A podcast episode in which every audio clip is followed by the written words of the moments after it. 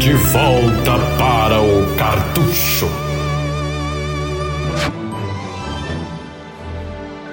Sejam bem-vindos a mais um De Volta ao Cartucho. E hoje estamos num clima spooky que em tempos em que survival horror desses os mais clássicos que você possa imaginar, os mais confortáveis em nossas cabeças, que não são esses em que é sobre sustinho só em primeira pessoa e você não tem uma forma de se defender, e em que havia já Resident Evil aos montes e Silent Hill também junto ali reinando, eis que surge uma franquia que dá um twist muito, digamos, original, muito criativo na coisa e de quebra ainda festeja muito a coisa do mundo do horror japonês, que também estava em alto, com filmes como o Chamado. Tô falando, claro, de Fatal Frame, um jogo inicialmente exclusivo no PlayStation 2, né? depois a gente pôde jogar no Xbox também. Uma franquia é essa que os sonistas hoje em dia morrem de inveja, já que é desde o Ita, no... desde a geração anterior, tá, tá com a Nintendo, né? Que espero que não esqueça dela, dessa franquia agora no Switch, mas tá, tá difícil, né? Mas enfim, vamos falar um pouco do jogo então. Eu, a razão de eu estar falando desse jogo agora é porque eu acabei de zerar ele, cara. Ah, é o primeiro, né? Primeiro, eu já joguei todos, mas pra, agora vou sentar aqui no sofá e zerar, essa é a primeira vez que eu, que eu, que eu zero um jogo dele. Infelizmente, cara, ele não é tão popular quanto merecia, né? As vendas da franquia nunca foram grandes. Eu, eu já ouvi falar que nenhum deles sequer chegou a um milhão de unidades, né? Ele realmente ele tem um foco muito forte no mercado japonês e pela ambientação e, e temática a gente entende o motivo, né? Ele, ele, digamos, ele não é apenas um Resident Evil com fantasma, sabe? Que pode ser um primeiro, uma primeira impressão que a pessoa tem. E realmente, não há, não há como negar que ele bebe muito na fonte de Resident Evil. Né? Então nós vamos ter uma, uma mansão, como a mansão do Resident Evil, uh, uma câmera semelhante. O backtracking, a exploração. E, exatamente. O mapa se formando, uhum. uh, puzzles, puzzles que vão te segurar e te fazer impedir de ir adiante no jogo. A parte mais, digamos, diferente é a questão da temática, que é mais voltada para o terror psicológico e menos para o jumpscare. E as batalhas, né, cara? As lutas com os fantasmas é algo totalmente diferente, assim. Inclusive, tu demora para se adaptar, então, porque é difícil de entender, né, cara? Simplesmente, para quem não sabe, é, tua arma é uma câmera fotográfica e tu tem que acertar disparar no momento correto, assim, e o momento correto é meio relativo, porque depende do fantasma, depende da ocasião, depende da, dos upgrades que tu deu na câmera. É, é até difícil de explicar com palavras, assim, é, hum. o combate do jogo. Né? O fantasma fica invisível, volta a ficar visível. É que ele tem muito risco e recompensa, né? Em que você, quanto mais perto você deixa ele chegar. E quanto mais tu demora pra dar o tiro, né? Mais ou menos é, assim. Que é o Fatal Frame, é. né? Isso, que tu pode alcançar o, famoso Fatal Frame. Uh, ele tem muito, muita, muita coisinha para se achar até o, o, digamos, fazer 100% do jogo, se for do interesse. Tecnicamente, os gráficos do jogo não são bons. Eu acho que nem o Fatal Frame é, né? Dentro, assim, dentro da, das propostas dos consoles dele. Ele, ele é bem feinho, assim, até. Ele usa muito a escuridão, né, cara, como, a, como um artifício, né? Ele da Tecmo, né? Que, digamos, os principais franquias eram Ninja Gaiden e Dead or Alive no período, assim. Então não é algo... Com certeza não foi feito um investimento muito alto, até porque eles já sabiam que o retorno não seria tão alto. Porém, eu noto um nível de polimento muito alto, assim, nesses jogos dela. Parece jogos muito muito bem resolvidos no, no, no, que eles querem, sabe? Eu vejo muito. Eles são muito japoneses o jogo deles, né? Eles enxergam o mercado tal que nem outras empresas. E eu respeito eles por isso, né? Ninja Gaiden, cara, é japonês na, na última. Pedra Live, que, aqueles peitos pulando na tela, isso lá é japonês total, cara. É, é o que eu, assim, o que eu sinto deles, assim, vamos realizar esse projeto com essa jogabilidade sem distrações. Não vamos botar gimmicks, não. Ninja Gaiden vai ser sobre enfiar é, porrada e dar um time certo, vai ser sobre isso nada de se desviar do foco e tal. E Fatal Frame também tal. E tu concorda que eles, eles miram o mercado nipônico, é, né? É. Eles não eles não estão preocupados com o ocidente. bastante temáticos. Se é um isso. jogo sobre pessoas lutando e peitos balançando, é só isso que vai ser. Estamos menosprezando o jogo, mas é a Capcom, ela vê totalmente pro, pro ocidente quando faz um jogo, sabe? E tu vê que a, a, a Tecmo não é assim, ela respeita o, a origem da empresa. Enfim, vamos falar um pouco do jogo agora, até entrando em curiosidades, né? Que a primeira coisa que me chamou a atenção quando eu liguei o jogo é a frase baseada em fatos reais, né? Ah, tipo... é assim, vagamente, né? é, a primeira reação é vontade de desligar o videogame, né? Mas enfim, de que que, qual é que é o lance? Assim, eu até vou falar isso, desculpa o deboche, porque isso envolve um pouco de religião até, né, cara? Assunto de espírito e tal. Então, a ideia não é debochar e nada disso. A gente respeita quem, quem acredite. É, por sorte, é um tipo de religião bem distante da gente, que é uma coisa bem. É uma cultura bem japonesa do modo que eles tratam, né? Não chega a ter cristianismo no meio desses tipos de coisas. Né? Enfim, vamos falar um pouco então sobre o que, que seria essa história real aí. Uh, o, a história real, na verdade, é uma lenda um, que existe lá no Japão, que é praticamente todo japonês conhece. É comum os pais contarem assim em, em noite de história de terror para os filhos que se baseia na, na, lenda da mansão e muro, né? Que o que que, que, que, que é essa história que foi a, a grande inspiração pro, pro primeiro Fatal Frame, né? Essa lenda conta que uma mansão nos arredores de Tóquio havia uma família muito rica que, desenvolve, que desenvolvia o chamado ritual Shinto, conhecido da religião Shinto, conhecida como ritual de estrangulamento. Né?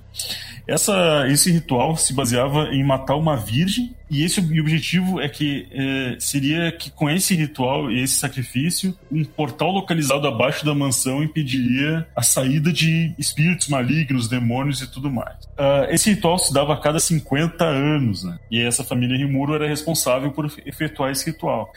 Um bebê gerado da própria família do sexo feminino era escolhido quando, uh, aleatoriamente, mas do sexo feminino, e criado de forma totalmente isolada. Por quê?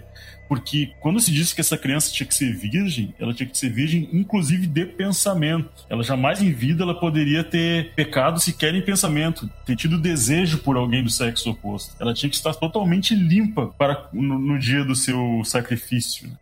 O que acontece? O que acontece é que, segundo a lenda, essa, essa donzela, ela se apaixonou por alguém através da janela do quarto onde ela era é tida como prisioneira até o dia do sacrifício. Já que lá abaixo, na estrada, próximo da mansão, ela via todo dia passar um garoto pra lá e pra cá. Isso já foi suficiente para dar merda.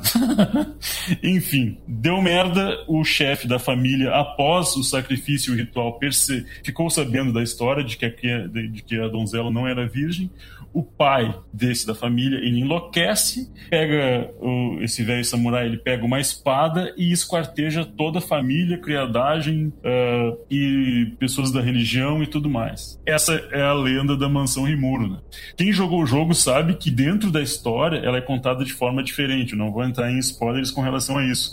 Mas essa foi a base para a construção da, da do enredo do jogo. Bem legal, né, Greg? Vamos falar a verdade. Não sei se tu sabia dessa história aí. Sabia, um dos primeiros podcasts que eu gravei ever, assim, em 2000 e, deve ter sido 2007 ou 2008, foi sobre Fatal Frame. Então, tem todas essas histórias, essa coisa de ser real, né? Eu já tinha jogado também os jogos e tal. Uma coisa interessante que uh, tu vê através do jogo, nós do Ocidente ficamos sabendo dessa lenda é. famosa no Japão, né? Coisa que se não tivesse jogo. Pra eles deve ser muito mais assustador, né? Sim, porque eles de certa forma acreditam que se perder numa floresta, nos arredores de Tóquio, eles, eles podem encontrar a mansão, né? E daí que tá, daí a lenda ela vai além, né, cara? Tem gente que diz que toda vez que alguém se perde numa floresta, foi na mansão Rimuro, que corpos, quando são encontrados dentro de uma mansão abandonada no meio do mato, são encontrados esquartejados com cordas em volta. O lance das cordas é extremamente presente no jogo, né? E o que, que seriam essas cordas? É que o esquartejamento da, da garota era feita com cordas amarradas nos quatro membros e puxados por bois em sentidos contrários, né? A ponto até de estraçalhar a pessoa, né?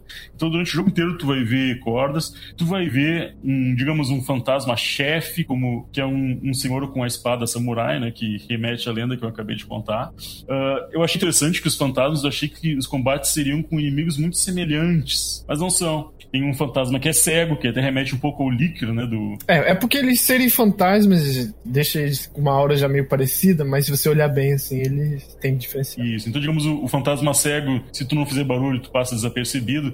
Os combates nesse ponto, assim, eu achei um pouco frustrantes, porque é meio difícil fugir dos fantasmas, muitas vezes. Primeiramente porque eles atravessam paredes, né? Exato. E você se move que nem uma gazela embaixo d'água que Cara, faz meu. parte do game design, dá pra entender. Mas é isso, parece que você tá embaixo d'água. A principal característica de um survival horror é que o teu personagem seja frágil, né? Seja frágil, seja descapacitado de alguma coisa em, detrimento da, da, gameplay, assim, né? Sim, tipo, por que, que tu não tem medo jogando God of War? Tu controla o Kratos, velho.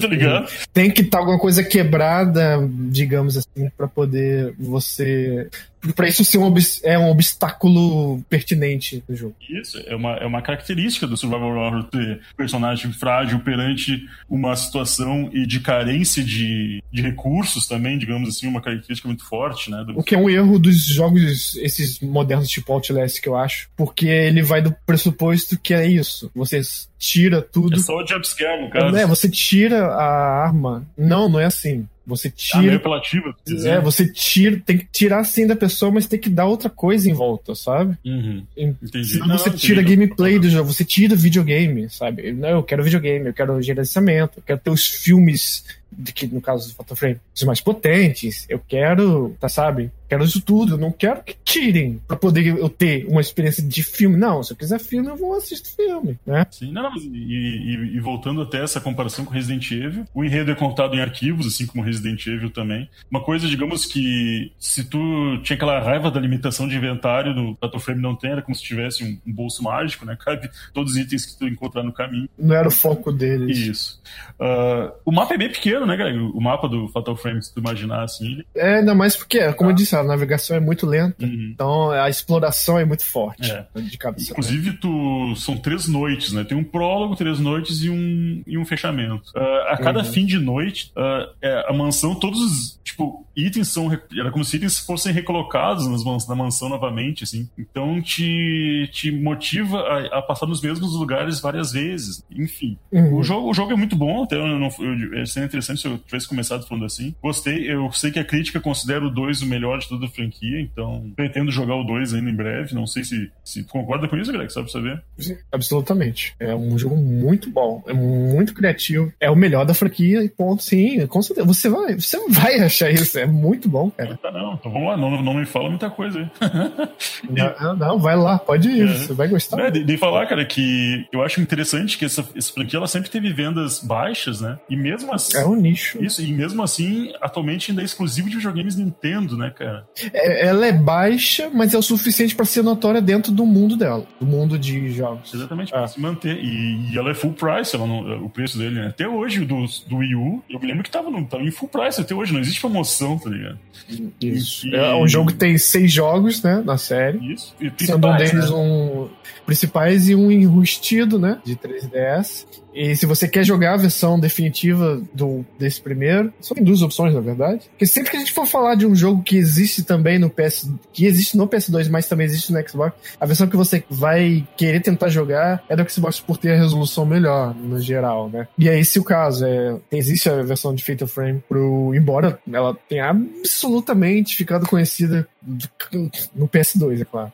Mas se você tiver como, jogue no, no Xbox primeiro e tem aquele macetinho de né, rodar o jogo no 360 que vai fazer ele ver ele em widescreen, poder jogar na sua televisão grande, que tem, tem lá o upscaler e tal. Mas é, é bem legal. E a versão definitiva do 2 é a do Wii, né? Antes era do Xbox também, que também tem o 2. E o 3 ele ficou preso exclusivo até hoje no PS2 também. Uhum. E falando de uma coisa que eu gostei também são os tipos de fantasma, né? Que eles são divididos em quatro classes, né? Não precisa ter uhum. medo de todos. Então, tem os que realmente são perigosos, são os hatred, né? Que são os que, uhum. digamos assim, espíritos que. Isso, são os que dividem uh, o sofrimento dele com os humanos, causando dano, vamos dizer assim.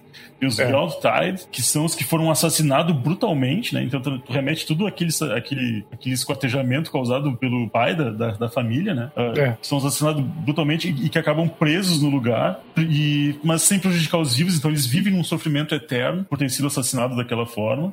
Tem os uhum. SEAL, que são os que trancam as portas, é uma coisa curiosa, então, digamos, tu tem que, uh, digamos, quase dar uma coisa em troca para ele que permita a sua passagem, uhum. achei fantástico. Uhum. E o mais interessante, assim, que, na minha opinião, que são os floating, né, que são apenas almas que repetem a sua rotina de vida eternamente. E esses são meio que uns easter eggs do jogo, né, tu fica encontrando eles não causam mal nenhum a gente, então às vezes tu encontra um caminhando pela, pela rua ou Isso tem muito dos. É, é bem se legal. você ouvinte tem alguma coisa. É porque eu não tenho medo assim, de fantasma real. Assim.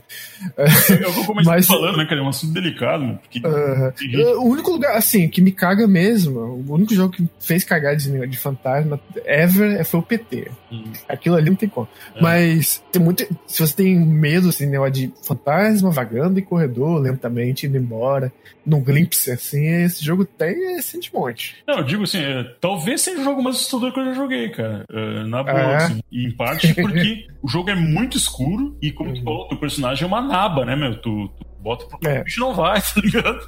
É, E- proposital. Isso, e a lance do, como eu te falei, fuga é muito. Eu não gostei muito disso, pra te falar a verdade, cara. A fuga é muito complexa, porque o teu personagem é, é- é limitado. O, às vezes tu, tu passa pra uma sala, passa pra duas, e o fantasma atravessa as paredes, de e já tá na tua- no teu cangote. Então, por isso, assim, as batalhas, elas, digamos. Não existe algo no Resident Evil como tu tá numa situação com dois, três zumbis, mais um líquido, algo assim, não. É, é- Uhum. Geralmente é um, é, um, é um contra um. São- É bem cadenciado. isso, as batalhas, elas. Por outro lado, elas são. Eu, eu acho que elas são infinitas. Então não é muito Uhum. bom ficar mosqueando, sabe? Tipo, cara, onde é que eu tenho que ir agora? Daí tu olha no mapa e traça um caminho até lá. Porque se tu ficar de, de, de besteira indo pra um lado e pro outro, os fantasmas vão surgindo. Eu, eu acredito É. que haja um respawn infinito. Não tenho certeza, não posso responder isso. É, é jogo de gerenciamento de caminho. Isso, tu tem que. Não é, não é que nem Resident Evil que ah, limpei a sala. Limpou o caralho. Uhum, Passar naquela sala ali quatro, cinco vezes indo e voltando, tu vai encontrar outro fantasma ali, sabe? é. Aham. Então, ah, mas no geral ele não é tão difícil. Achei um pouquinho de dificuldade só na reta final, mas Uhum. no geral ele, ele é bem acessível. A maior dificuldade tá no medo do jogador mesmo. Como eu falei, o- o- os mapas são, são curtos. É, É, faz parte da brincadeira, né? é, o- eu não sei se as sequências são assim, o Greg não vai me contar agora, pra, não quero saber.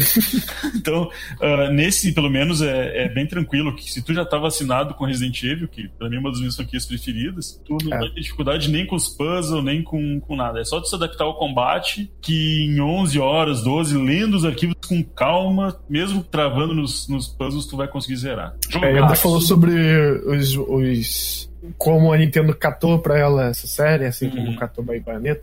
Tipo baioneta, É. né? Coisa semelhante Uhum. uhum. coisa com baioneta. O 4 ele tá preso ao Wii. Uhum. Em, em japonês, se você quiser jogar ele em português, você vai ter que petear Uhum. o jogo. E o 5 ele é digital do Wii U. Isso. Já em inglês, mas é digital do Wii U. Eu ouvi Então- dizer que parece que na Europa uma, teve uma edição limitada dele em mídia física. Sim, imagina o preço. É. Imagina, imagina. E- Mas é isso aí, Então, é isso aí. Ah, qualquer coisa, desbloqueia o Wii U.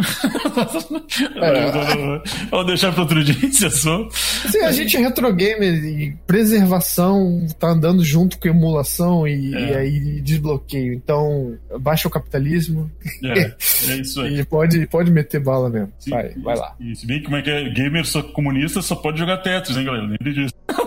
Que horror. Bom, Enfim, é isso aí, galera. Jogaço, Fator Frame 1 recomendado. E assim que eu jogar o 2, acho que a gente se fala novamente. volta aqui. Isso. Isso. Valeu então, galera.